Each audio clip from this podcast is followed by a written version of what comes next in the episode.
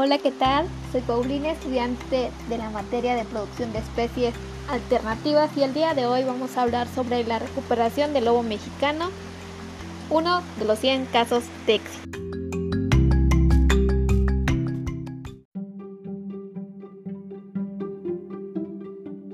El lobo mexicano, Canis lupus bailegi, una de las subespecies más pequeñas del lobo gris, se distribuye en Estados Unidos, en Arizona y Texas, y en México, en Sonora, Chihuahua, Coahuila, Nuevo León, Durango, Zacatecas, Aguascalientes, Jalisco, San Luis Potosí, Guanajuato, llegando hasta Oaxaca.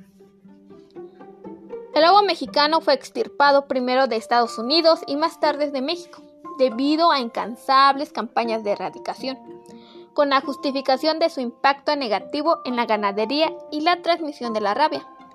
En 1994, la norma oficial 059 lo consideró inicialmente en peligro de extinción y para 2001 pasó a la categoría de probablemente extinto en la vida silvestre. En 1980 se capturaron cinco lobos silvestres, cuatro machos y una hembra preñada. Con esta acción se inició el programa binacional de cría de cautiverio del lobo mexicano para su reintroducción. La población en cautiverio creció a 107 individuos, pero hubo problemas de consanguinidad.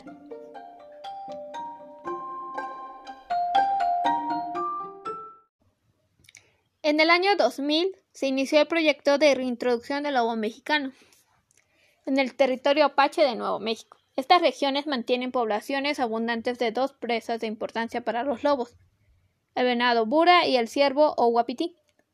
En México se integró el Subcomité Técnico Consultivo Nacional para la Recuperación del Lobo Mexicano en 2007.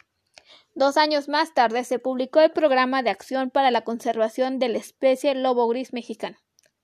Después de 30 años de extinción local, dos semanadas de lobo mexicano vuelven a depredar ciervos y venados bura, y sus célebres aullidos se pueden escuchar en Arizona y en Nuevo México.